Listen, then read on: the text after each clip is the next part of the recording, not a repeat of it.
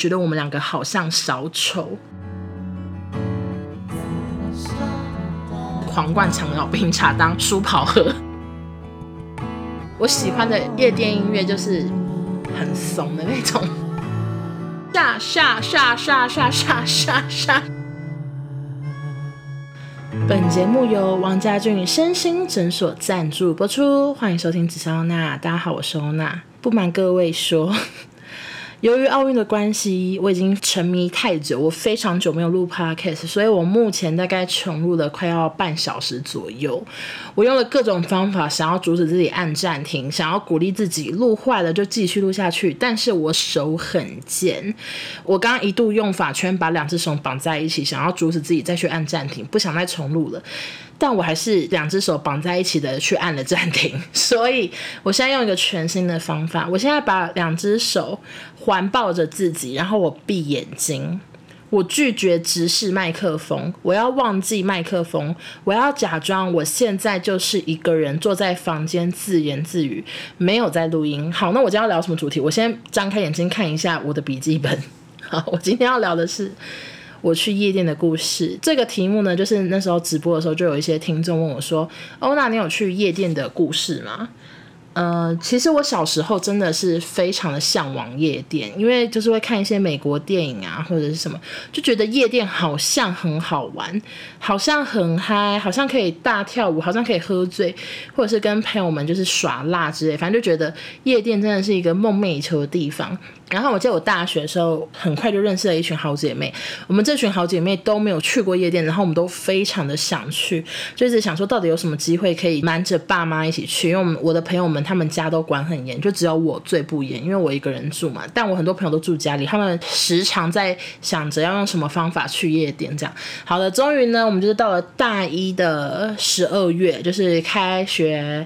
开学三个月左右，就有一个男同学呢，他说他生日要到了，他想要办在夜店庆生。那个夜店大概是十年前的夜店，现在应该已经倒闭了，叫做 Paso。什么是 Paso 呢？Paso 就是一个畅饮店，畅饮店就是只算人头，每个人进去收固定的钱，女生一定比较便宜，男生比较贵。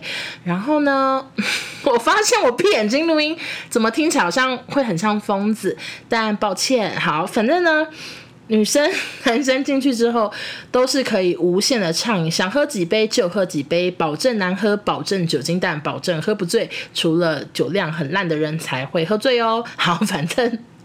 我们当时，我们这群女生，大家吃完晚餐就集体去某一个人的租屋处集合，大家一起化大浓妆。因为大一新生真的是非常的不会化妆，所以我们就只会把自己化成大浓妆，带了最后最浓 六滴假睫毛，每个人都扮成萧亚轩那么的浓妆，就是萧亚轩可能钻石堂 MV 之类的造型，大概眼妆就跟她一样浓嘛。然后我们就每个女生都长那样，大家一起去参加我朋友的夜店趴，那人生第一次去夜店，真的是有诸多的幻想，想说哇，一定很热闹，一定很精彩，一定很好玩，结果殊不知一下去。好空好空的夜店啊！大概只有三个包厢有人，然后舞池全空。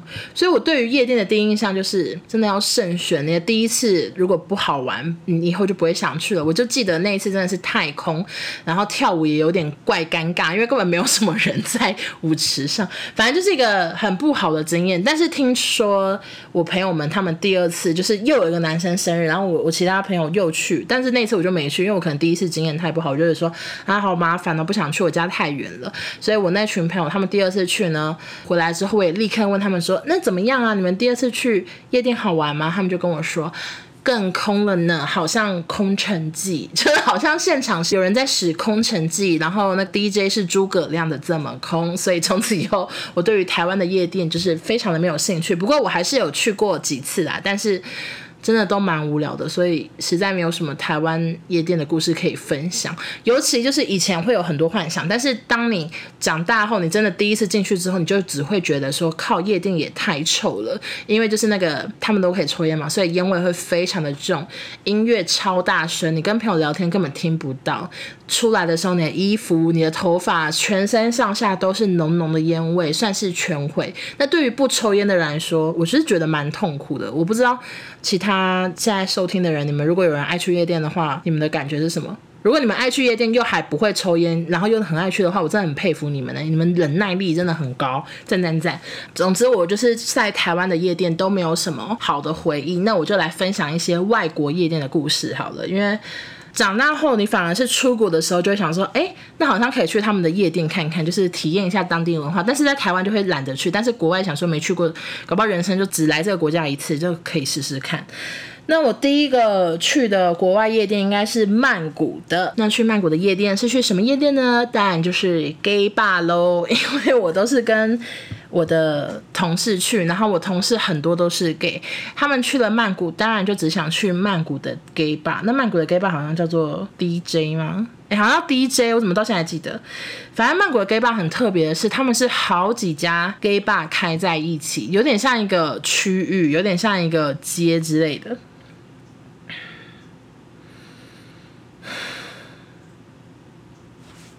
不知道你们有没有听到，就是我前面有个超级长的叹气。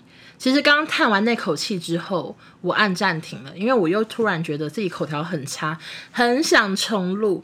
但是就在我准备要删掉整个录音档之前，我决定给自己一次机会，我决定听一次内容。结果我听完之后想说，诶，其实也还 OK 啊。立刻得到自信，现在继续录下去。好的，那就是在接下来继续讲故事之前，我想要补充一下，我熊熊忘记呢。其实夜店有很多种，我其实哈就是非常的常去 gay bar，台湾的很多 gay bar 我都去过，我甚至去到老板有一些人还记得我的脸之类的，就是我真的很常出没在 gay bar，所以我接下来要讲的故事很多都是所谓的异性恋夜店，跟 gay bar 是比较没有关系。那如果是 gay bar 的话，我一定会在故事前面讲说是 gay bar。好，那首先我就继续讲一下曼谷 gay bar。的故事，反正每次去曼谷呢，都一定会去 DJ，因为少宗啊，还有一些其他同事都是 gay，大家都很喜欢去曼谷的 gay bar，觉得很好玩。尤其他们的 gay bar 呢，都开在一起，所以这一家去玩，再去另外一家喝，再去另外一家喝，就是到处走来走去，就在一个同一个区域这样。那我其实也觉得曼谷的 gay bar 还蛮好玩的，就是我记得每一家店的风格都不太一样。播的音乐啊、酒啊、什么什么，很多各式各样都不太一样。那我们之前有一次，还有一个制作人，他也是给你们都不认识的。然后他本人就是非常的常去曼谷，他还会去曼谷参加泼水节，所以那一次我也记得很好玩。他会去一些比较少人知道夜店，他甚至可以说。他知道这家夜店一点打烊，那他知道接下来要去哪一家夜店，那家夜店还开，然后那家夜店如果打烊的话，他知道接下来要再去第三家夜店要去哪一家夜店，那间夜店还开。我在讲啥小？我刚刚的口音已经混在一起了吧？英文加油，录下去。好了，反正曼谷夜店都蛮好玩。如果你有跟对人，就跟到那种曼谷通的话，你就是会觉得嗯，很丰富的一个夜晚这样。然后呢，我在曼谷夜店唯一记得的故事就是，我每次在每个夜店我都太认真的跳舞了，因为你也知道，我这种人是很难遇到搭讪的，尤其在 gay 吧，顶多遇到一堆好姐妹，就是想要跟你当好朋友，就是真的没办法有什么搭讪。所以我每次去夜店的心情，我都是当。练舞就是去那边练 wave 啊，练一些律动之类的。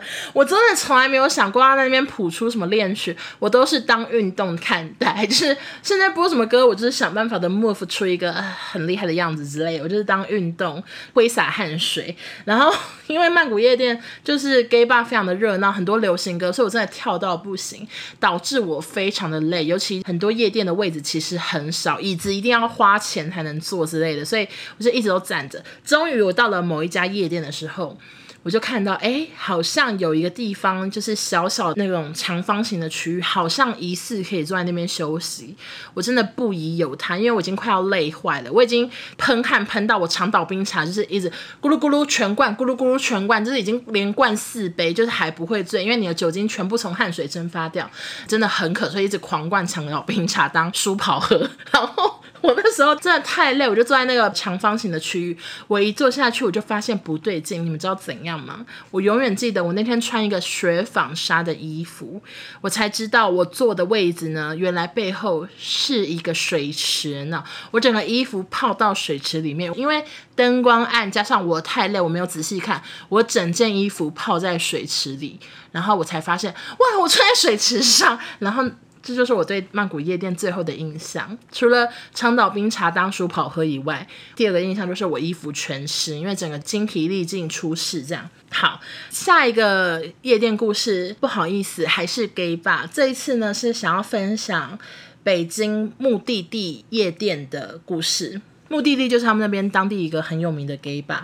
第一呢，我觉得对那边的印象就是那间 gay bar 很大，北京的 gay 还蛮帅的。另外就是他们有一个很特别的地方，我记得二楼之类的，他们有分区域，诶，就是这一区是狼区，这一区是猴区之类，就是他们有特别帮不同类型的 gay 分区域，就是大家是什么类型可以去那个区域喝酒，那边有椅子，然后你可能比较有机会遇到喜欢你这类型或者是你喜欢的对象。首先是这个印象嘛，然后因为那时候在北京住几个月嘛，就是当然不免俗的也是陪少中去了几次北京的 gay bar。我有一个非常印象深刻的故事想跟大家分享，因为就是之前在聊北京故事的时候都有讲过，说我跟少宗就是我们那群人在北京真的没朋友，所以只要有人从台湾就是到北京来，不管他跟我们的熟度，我们都是有朋自远方来，一定要好好的就是相处在一起，台湾人要互相扶持，一起出去玩之类的，就算真的没有很熟。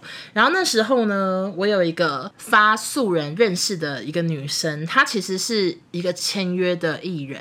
我讲出来一定你们不认识。我认识他的时候，他真的是很素很素，刚被一个大公司签约的艺人，然后他非常的漂亮。他现在应该也是偶尔上上通告，那主要的工作应该还是模特，很常出现在一个知名百货的超大版位上面。好，就是大家应该知道是什么百货。好，总之呢，因为我没有脸书，然后那时候他就跟我说：“哎、我跟我朋友要去那个北京玩呢。”我就说：“真的假的？”然后我们就在网络上小聊一下，然后他就说他朋友很多是 gay，所以也会去目的地。我说真的吗？那我我们那天也会去，我们可以见面这样子，就还蛮开心的。因为你知道，朋友从台湾来，就是觉得就算真的没有很熟，但还是要好好的会一会这样。然后呢，那天我就记得，我就跟少宗说，少宗，我有一个之前做节目认识的素人朋友，他要来北京，然后也要去目的地，还有很多 gay 朋友。哎，我好喘哦，因为我真的是。你们知道我为了要让每一集就是听起来不要太沉闷，我都是很亢奋的在录，然后我常常讲话都没有换气耶。虽然你们可能听起来很常换气，但是我常常觉得我都没有换到气，真的突然有一种好喘的感觉。反正那女生她就带了可能四五个 gay 朋友，就一起去北京玩吧。我们就在目的地的某一个座位区就是见面了。一见面之后呢，就是她的朋友全部都是。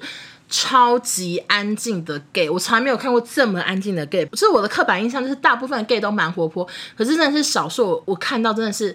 完全安静到最高点诶，他们可能是怕生吧，我不确定，因为有几个后来我有在 IG 上看到，就是一些小网红，他们明明就很活泼，可是不知道为什么那天我真的觉得他们在整我们，带着少宗就说嗨，好久不见什么什么，然后他是少宗，然后我说那就是你知道他们自我介绍完之后，他们就是一直给塞饼，然后就是非常的。尴尬，跟少宗就是想说要炒热气氛，我们两个就开始轮流一直讲一些人生的糗事与他们分享，希望可以炒热气氛。就是像少宗遇到小鸡鸡的故事啊，或者是我也忘记我那时候讲什么糗事，真的是我们就是毛起来的分享。少宗大概接连讲了两三个遇到小鸡鸡的故事，但是那几个 gay 真的是皮笑肉不笑，而且或者是就是放空，给你眼神最空。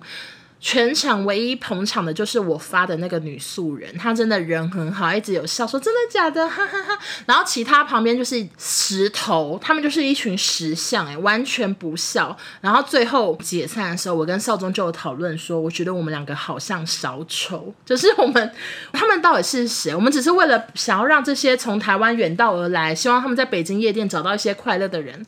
我们就是努力的讲故事，然后他们全部给我给塞饼，然后我们两个讲完之后就觉得自己人生好丢脸，就是讲了这么多糗事给一堆路人听，然后路人还非常的不买账，所以我对北京目的地的这个回忆也没有很好。这样，好的，那接下来讲的夜店故事 到底有多少夜店故事？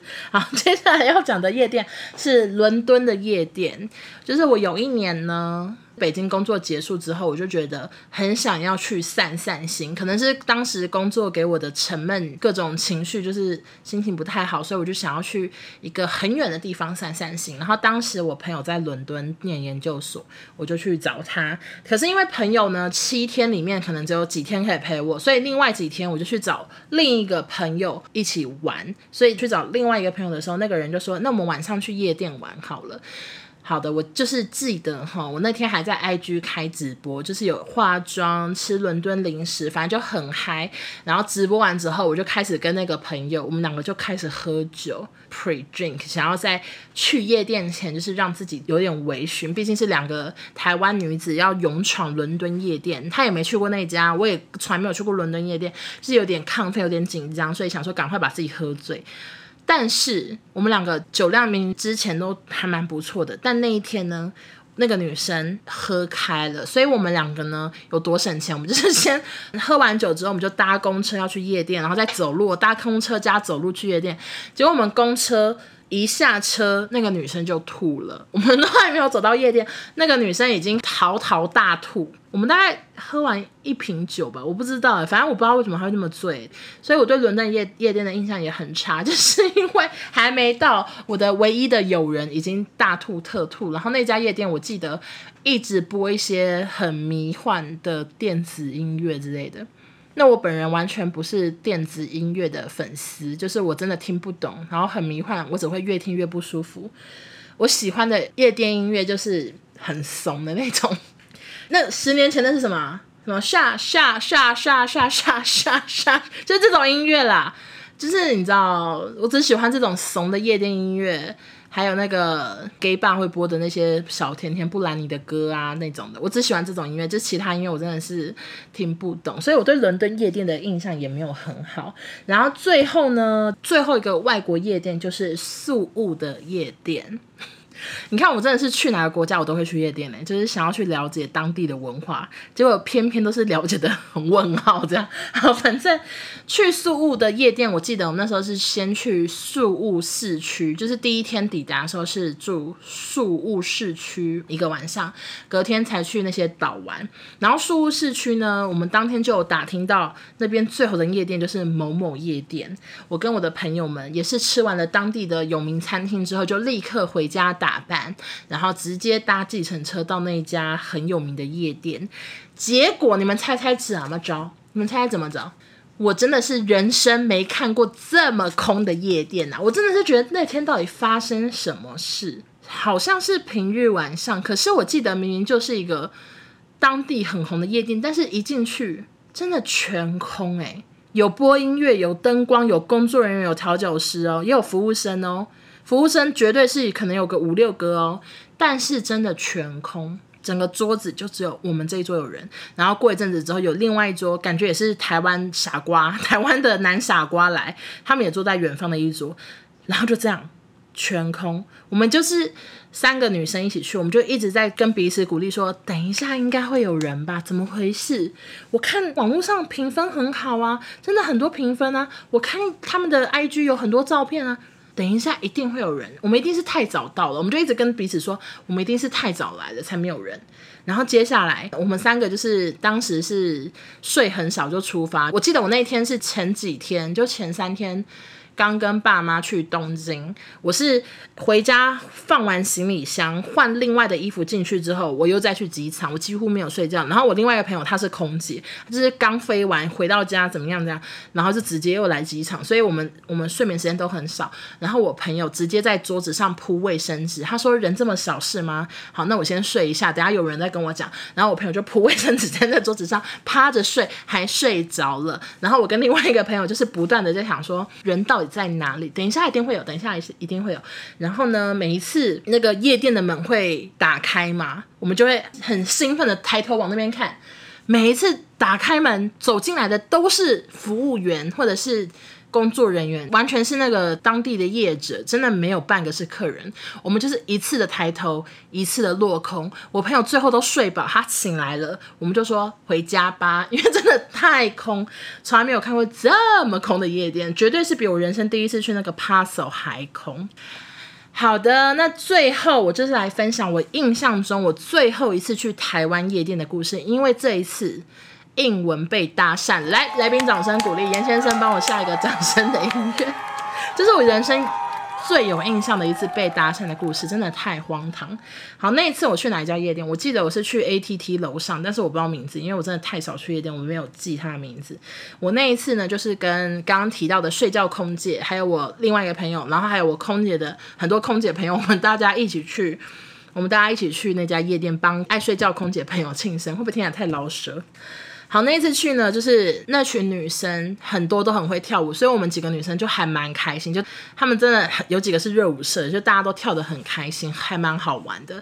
虽然当时去有发现整个年龄层偏低，就是很多一看就是大学生来玩，就我们几个看起来就是全场前几名老，但是没关系，因为我们自己都跳得很开心，就还蛮好玩的。结果此时就发生一件事情，突然有一个黑人就是点我的肩膀，然后就说。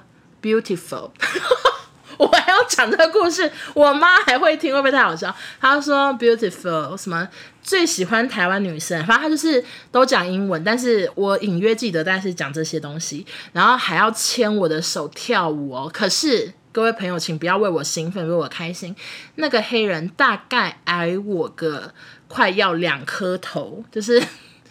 我真的觉得自己很像女巨人、美心夫人之类的，然后对方就是小孩的感觉。没有，他其实年纪比我大，一看就知道。可是他因为真的比我矮太多，所以我真的当下就是想说，怎么有这么奇怪的搭讪这样？然后他牵我的手跳舞也就算了，他还亲我的手，哎，我真的吓死了，因为我你知道，我人生上很少遇到这种事。毕竟我每次去夜店，我都是在当有氧舞蹈、在健身之类的，所以我真的是着实的吓到。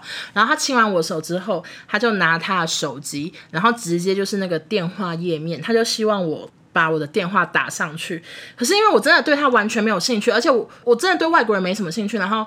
他又矮我这么多，所以我当下就想说，也不用吧，就是大家跳跳舞就好了，真的也是不用交朋友，真的英文没有这个兴趣这样，所以就说 no no thank you thank you 这样。可是他就是不厌其烦的一直递手机给我，你知道大概递几次吗？大概递了六次左右，就是只要就是我背对他，我完全在跟我朋友们在跳舞在聊天的时候，他就是又会就是又拍我肩膀，又把手机递给我。我最后就想说，我这真的 no 就不要，结果他就换一个方法，他就开 line 的 QR code 又递给我。我就是真的不要，我就是说不要不要。结果此时我们竟然已经跳到夜店要打烊，整个夜店开灯了，就是非常的亮。我就跟我朋友们在把握这个时间，我们大家一起在拍照，还有拍到那个黑人在我后面，这样我们就大家很开心合照。此时呢，发生一件事情，突然出现一个男大生，就是一个弟弟，很明显就是大学生，他要点我的肩膀，他说。这个黑人想要跟你要电话，我想说我知道，他一直点我肩膀，换你点我，你干嘛帮外国人要电话？超搞笑！我说我知道，可是我不想要。他说 OK OK，就是一个那个帮助外国人的弟弟啦。然后就这样，这就是我人生最有印象的一个搭讪故事，讲完了。怎么听起来那么悲伤？就是一个矮我两颗头的黑人的故事。好的，哎，你有听到翻页的声音吗？我为了讲这个夜店故事，我写了好几页，因为我很怕我讲不好。我不知道你们觉得我讲的好不好，但是管他的，我今天口条真的超烂，我已经录超久了，我这个不过关我也没办法，就这样吧。听起来好丧气哦！好啦，希望大家喜欢我哩哩啦啦的口条。那我下次我一定会更精进的，好吗？那最近就是有非常多的厂商找我合作，真的很谢谢大家。之后不管是 IG 发贴文，或者是有团购，再麻烦大家有看到就帮我按赞支持一下。那如果真的对产品有兴趣，或者是对我的介绍有兴趣的话，再麻烦支持一下喽！谢谢大家，我们就下周见，拜拜。OK，好，总之呢，就是，天哪，我听起来会很像疯子。